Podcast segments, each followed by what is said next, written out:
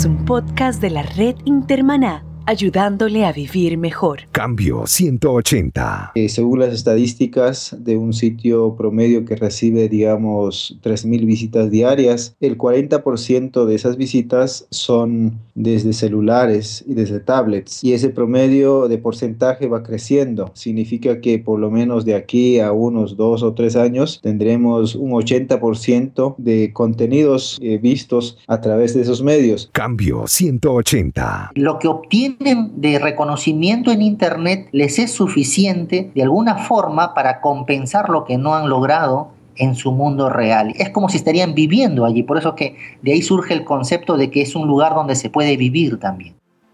Cambio 180. ¿Cómo mantenerse relevante en un mundo diferente? Cuando Gutenberg desarrolló los tipos móviles en 1565, la reforma protestante usó el nuevo medio para que la Biblia llegara a todos. Muchos piensan que sin la imprenta, el pensamiento de los reformadores y la lectura de las escrituras no habrían llegado muy lejos. Cuando salió la televisión y la radio, pastores visionarios norteamericanos, luego los misioneros y finalmente pastores hispanoamericanos usaron y usan estos medios. Cuando se inventó la Internet y luego se desarrollaron las redes sociales, no fueron las iglesias las primeras en usarlos. Vivimos en un mundo interconectado, donde el fácil acceso a teléfonos móviles, tabletas y la web han multiplicado las posibilidades para comunicarnos. En América Latina hay más teléfonos celulares que personas. Pero las iglesias todavía no están usando estos nuevos medios en toda su capacidad. En cambio 180, hoy conversaremos sobre el valor real de la web y las redes sociales y qué pueden hacer las iglesias para usarlos mejor. Y para esto nos acompañan dos expertos comunicadores profesionales, Daniel Calizaya de Ecuador y José Pepe Farfán de Perú, quienes compartirán buenas prácticas para usar los nuevos medios. Esta edición de Cambio 180 es auspiciada por cristianos.com, un blog con recursos para vivir mejor. José Pepe Farfán es un comunicador social mediático, escritor y profesional en ciencias de la comunicación. Pepe Farfán tiene estudios en marketing y una maestría en periodismo. Farfán es creador de las Tweet Historias, el nuevo género literario 2.0 que publica en arroba y escribió un libro con el título Latidos. Actualmente, Pepe dirige Social Media y Comunicaciones, una empresa de consultoría en redes sociales y posicionamiento web. Pepe, bienvenido a Cambio 180. Te ha dicho que la verdadera revolución que vivimos no es de la época digital, sino que ahora la gente puede compartir sus conocimientos como nunca antes. ¿Qué piensas sobre este concepto? En primera instancia sí estoy de acuerdo con esa afirmación, pero entendiendo que la capacidad que hay ahora de compartir abiertamente los conocimientos tiene su base en la tecnología y cómo se ha desarrollado esta a partir de los medios digitales. Entonces, uno ha generado lo otro.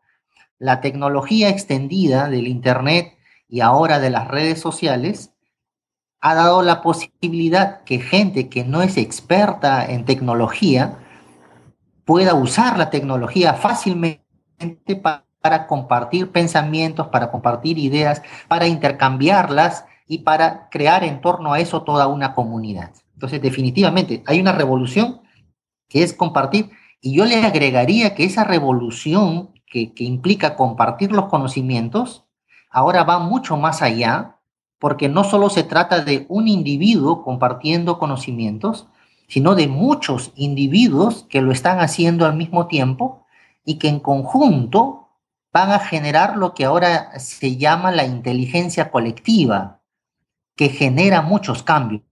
Entonces, la posibilidad de compartir los conocimientos ha dado un paso más adelante y ahora no solo es compartir conocimientos, sino generar cambio a partir de estos nuevos conocimientos que están siendo compartidos. Pepe, las redes sociales han redefinido el concepto de amistad. ¿Cómo tú crees que lo han hecho? Yo diría que las redes sociales sí han definido o redefinido el concepto de amistad. A partir de que eh, hay un nuevo mundo ahora, un mundo alternativo que podríamos llamar el mundo virtual, y que en un comienzo sí era paralelo a este mundo real, pero que ahora podríamos considerar una extensión de él. Entonces, este, esta extensión del nuevo mundo eh, virtual crea nuevos patrones, nuevos conceptos y también nuevas relaciones, nuevos tipos de relación entre las personas que podríamos definir como relaciones virtuales. Esta relación virtual se aplica también en la amistad ahora y podríamos hablar de amistades virtuales. Y en algún sentido, estas amistades virtuales se relacionan, se entremezclan y también se diferencian de lo que hemos conocido hasta ahora como una amistad tradicional. Entonces, definitivamente hay nuevos conceptos creándose, hay nuevas formas de relación eh, generándose todo el tiempo y todo esto parte de esta nueva realidad que la tecnología nos ha traído. Pepe, muchos creen que las redes sociales no son un medio de comunicación, sino un lugar donde la gente vive. ¿Qué tú piensas de esa interpretación?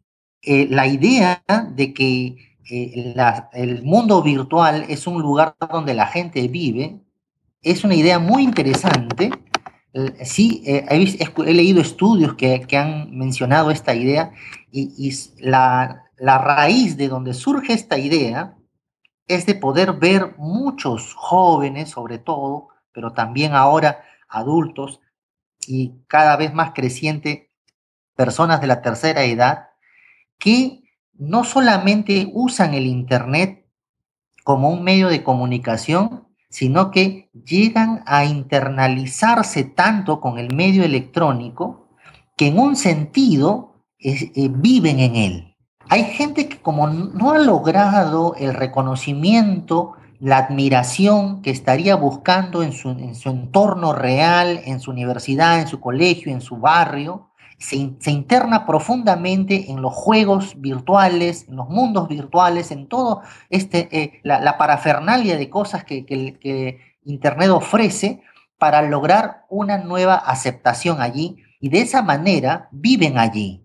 Eh, lo que obtienen de reconocimiento en Internet les es suficiente de alguna forma para compensar lo que no han logrado en su mundo real. Y entonces estaría, es como si estarían viviendo allí. Por eso que de ahí surge el concepto de que es un lugar donde se puede vivir también. ¿Por qué a las iglesias cristianas se les hace a veces tan difícil usar efectivamente las redes sociales? Yo creo que eh, la raíz parte de que no, no hemos todavía ah, adquirido el tipo de mentalidad que se requiere para entrar adecuadamente en el medio digital. Normalmente las iglesias trabajan una comunicación unidireccional. La iglesia espera dar un mensaje y espera que la gente reaccione a ese mensaje nada más. Entonces, como no vamos un poco más allá a veces, el medio digital es un medio sumamente interactivo, es un medio de donde la gente le gusta opinar, hablar, decir lo que piensa, criticar, juzgar, razonar, etcétera. La gente quiere ser completamente ah, activa allí y, creo que la mentalidad de la iglesia no es esa. La iglesia no está esperando abrir una página de Facebook o, un Twitter o, cualquier red social con la idea de que la gente hable y manifieste y diga lo que piensa, creo que todavía no, no, no nos hemos preparado para, ese, ah, para esa situación. Estamos esperando simplemente hablar, eh, y decir y que la gente diga sí, sí, acepto, acepto. Y, y, creo que ese es el gran problema. Necesitamos entrar a un nuevo paradigma de comunicación que es la comunicación bidireccional, necesitamos escuchar a la gente antes de hablar. Necesitamos saber qué cosa piensan, qué cosa preguntan, qué cosa dicen, qué les inquieta y hablarles entonces en función a esas necesidades.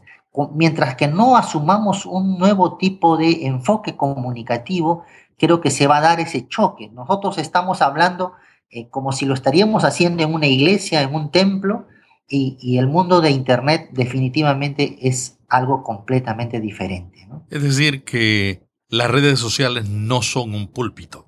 Pero definitivamente, no, no, no solo no lo son, yo diría que son lo, lo, más alejado de, ese concepto, porque imagínense, cuando estamos nosotros en, en un culto, nosotros ya estamos eh, entendiendo de que una persona se parará al frente y dirá todo lo, todo lo que hay que decirse y que lo, más que nos toca a nosotros es, es apoyar lo que se habla, decir un amén, de repente seguir la canción, pero estamos casi predispuestos a ser guiados por las personas o, o por el entorno que está delante nuestro. En el caso del mundo digital, esto es absolutamente diferente. ¿no? Aquí no hay una voz y la gente no está buscando un líder que le diga lo que tiene que hacer. Eh, la gente quiere, es un, eh, Internet es un ágora, es un, espacio donde, donde conversamos entre todos, donde hay muchas ideas, donde tiene que haber un mínimo de tolerancia y de comprensión mutua y donde debemos no necesariamente eh, hablar la verdad, sino que tenemos que aprender a ganarnos el derecho de decir la verdad. Pepe, ¿cuáles son los errores más comunes de las iglesias al usar las redes sociales? Bueno, algo que veo muy común que se da de repente es muy, muy fácil de detectar esto cuando uno entra al, Facebook y, ve el muro. Yo tengo muchísimos contactos en, mi, en mi cuenta de, de, Facebook que son iglesias o que son creyentes eh, líderes, y es, es muy típico que yo vea mi muro lleno de mensajes eh, religiosos, mensajes, eh, textos, pensamientos cristianos. A veces el problema es que saturamos a la gente cuando estamos todo el tiempo hablando, entre comillas lo voy a decir, hablando en religión, en términos religiosos no es lo que la gente vive, no es lo que el hombre de a pie, de la calle o sin Cristo experimenta en, su, vida cotidiana. Eh, necesitamos eh, eh, sintonizar con ellos. Entonces, no es bueno, no, no digo que no haya que hacerlo, por supuesto que hay que hacerlo, hay que poner textos de la Biblia, hay que poner aplicaciones de estos textos, hay que contar historias de la Biblia, hay que dar testimonios de, cambios que, Dios ha hecho, de milagros que se han producido, etcétera, etcétera. Todo eso hay que hacerlo, pero teniendo cuidado de equilibrar todo esto con cosas que la gente cotidianamente va a vivir. Pareciera, a veces las cuentas de las iglesias, de los cristianos, parecieran mundos ideales, perfectos, donde todo está muy, muy ordenado, donde, donde todo es muy bueno, etc. A veces nos olvidamos de mostrar que también somos humanos, que también cometemos errores, que también nos ponemos tristes a veces por algunas cosas que pasan, etcétera, etcétera, eh, que necesitamos humanizar nuestras cuentas de nuestras redes sociales, necesitamos ser más transparentes. La, la gente, creo, en esta época no está buscando eh, eh, modelos de perfección absoluta, sino más bien gente que se parezcan a ellos, que, que, sean de carne y hueso, que sientan, eh, que se conmuevan, que hablen de las cosas que suceden a su alrededor. Muchas veces los cristianos no hablan, por ejemplo, de los problemas sociales, de los problemas económicos, los problemas políticos, qué sé yo, las cosas que suceden a diario y que normalmente uno lo está conversando en otros lados. Entonces, en ese sentido, sí necesitamos humanizar nuestro mensaje, ¿no? Pepe, algunas iglesias tienen como filosofía comunicacional que el sitio de Internet debe ser para la gente de afuera y las redes sociales para la gente de adentro de la iglesia. ¿Qué tú piensas de este concepto? Eso es algo que sí lo he pensado y, sabe que eh, sí y no. El problema es que los cristianos no tenemos una red social propia. Facebook, hay que recordarlo, no es una red social cristiana. No está hecha para los cristianos y por, lo tanto no tiene las herramientas, los canales que nosotros como cristianos nos gustaría encontrar allí. Por ejemplo, no hay un lugar donde yo pueda poner mi lista de oración, un lugar donde pueda poner eh, las reuniones cristianas a las que voy o hablar de mi iglesia, etc. Entonces, lo que hacemos es trasladar eso a la red que tenemos, que es el Facebook, el Twitter o cualquier otra que haya. Entonces, eh, en ese sentido, eh, podríamos decir que hay que hacer eso, pero en realidad no, yo creo que no. La solución sería manejar una red, si queremos hablar de temas internos de la iglesia, trabajar una red social propia. Yo he estado viendo ahora el, buenísimo trabajo que está haciendo YouVersion, eh, que ha evolucionado, ¿verdad? ha cambiado su, su, su, app y todo su sistema y ahora uno ya puede tener contactos allí, 120 contactos y hablar. Entonces, yo creo que redes como esas van a ir surgiendo y nos van a dar a los cristianos el espacio para hablar de nuestras cosas internas, las cosas que se hablan al interior de la iglesia, que son administrativas o que son entre nosotros.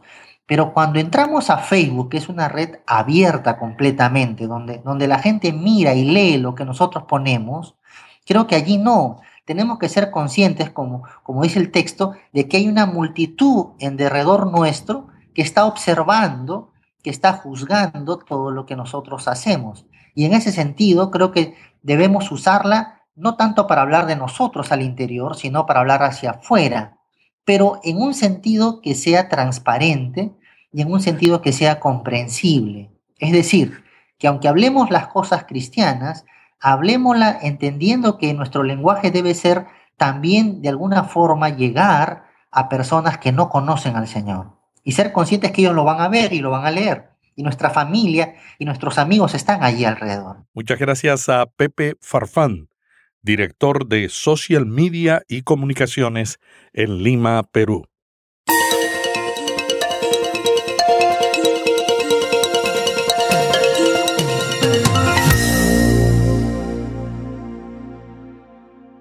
Daniel Calizaya es un comunicador que con su esposa dirige en Quito, Ecuador, la agencia Eje Comunicaciones, una empresa de servicios creativos.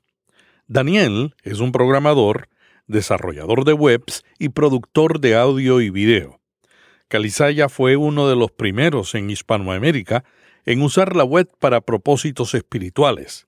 Daniel ha vivido la transformación de la Internet y es un experto y también es mi maestro en este tema. Daniel, bienvenido a Cambio 180. Tú has desarrollado con tu empresa docenas de anuncios de televisión y radio, blogs, sitios de Internet, tiendas online y has creado programas para ese medio desde que el mismo estaba en la infancia. ¿Cuál ha sido el principal cambio de la Internet que has visto en los últimos años? Creo que el cambio que notamos eh, básicamente en estos últimos cuatro años ha sido las redes sociales. Eh, según las estadísticas de un sitio promedio que recibe, digamos, 3.000 visitas diarias, el 40% de esas visitas son desde celulares y desde tablets y ese promedio de porcentaje va creciendo. Significa que por lo menos de aquí a unos dos o tres años tendremos un 80% de contenidos eh, vistos a través de esos medios. Eso creo que es el principal cambio dentro de esta generación de Internet, aparte de las, de las redes sociales y de la Web 2. Toda la información que las personas eh, ven ya no lo ven desde su computadora, sino es instantáneo y es desde sus celulares. La Web 1 no era así. ¿Cómo era la Web 1? La Web 1 pues era como una revista. Este, verlo, teníamos que en cierta forma tener la computadora bien sofisticada para poder visualizar de la mejor forma. Era muy difícil eh, y también dependía mucho de la, de la, del tipo de conexión que se, que se tenía pues era realmente una odisea, por lo menos en los, al inicio, a los unos años 2000, a los inicios, eh, conectarse a internet, navegar o quizás incluso ver un video era una hazaña, o sea, era, era bastante difícil por los limitantes de, de ancho de banda, de la tecnología, que la computadora no era suficientemente capacitada o capaz para poder ver estos elementos Y tercero, pues eh, eran limitantes en el sentido de que la estructura del, del, diseño no se veía tal cual uno pensaba hacerlo, ¿no? El año 2000 fue el año donde tú y yo desarrollamos muchos proyectos juntos en la Internet. Yo recuerdo que era una época donde nosotros éramos los que publicábamos y la gente simplemente leía. Ahora es diferente, ¿no? Exactamente. Eso también ha cambiado en, estos años, de que antes la comunicación era de una vía. Nosotros eh, publicábamos, sean artículos, sean guías, sean tutoriales, y las personas podían ver y no tenían en cierta forma derecho a opinar o a comentar, pero eso ha cambiado. Ahora todas las personas pueden opinar, eh, comentar sobre un artículo, compartirlo y pues eh, finalmente ellos se vuelven eh, las personas que hacen el feedback importante para que un sitio comience a, a mejorar y que los contenidos de cierta forma mejoren porque ya no es una comunicación de una vía, sino que sabemos qué es lo que la gente busca y qué es lo que quiere ver. Daniel, a mí me llama la atención que todavía hay iglesias y organizaciones sin fines de lucro que tienen su sitio de internet con toda la información sobre nosotros y muy poca interacción con el lector. ¿Qué se puede hacer para una iglesia o una organización sin fines de lucro cambiar totalmente esa estrategia? Eh, creo que un paso importante sería incursionar la iglesia o la organización en las redes sociales. De allí uno se va a dar cuenta de que necesita incorporar otros elementos en el sitio web, que no solamente debe estar toda la información de la, de la organización, la visión, la misión, toda su estructura, sino las personas realmente cuando entran a un, o especialmente cuando son nuevos, cuando entran a un sitio, eh, pues quizás es la primera vez que ingresan. Y ver esa información no atrae mucho. Lo que atrae es, en cierta forma, uno es el contenido, que, qué de información interesante tiene este sitio para mí. Hay que tener en cuenta que normalmente a un sitio web llegamos por un buscador eh, regularmente un 80% y un 20% escribiendo la dirección.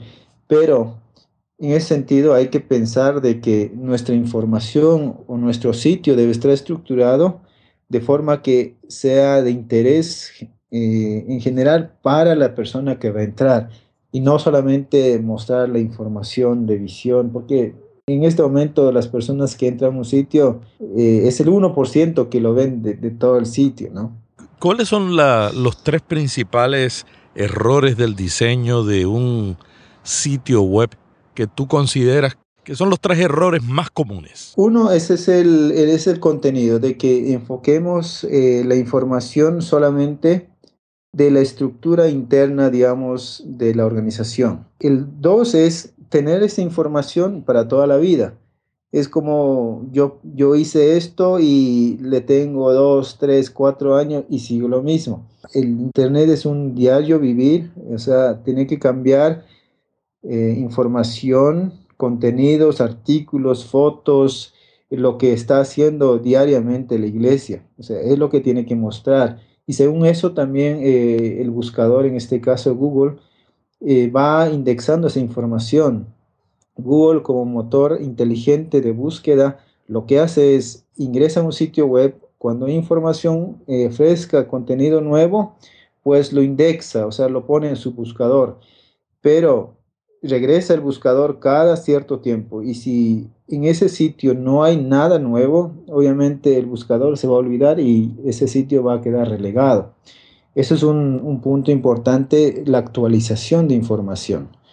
Y el tercer punto importante es justamente interactuar con las personas. No podemos eh, en un sitio web eh, solamente tener quizás un formulario de contáctenos y, todo el resto eh, sin nada de interacción.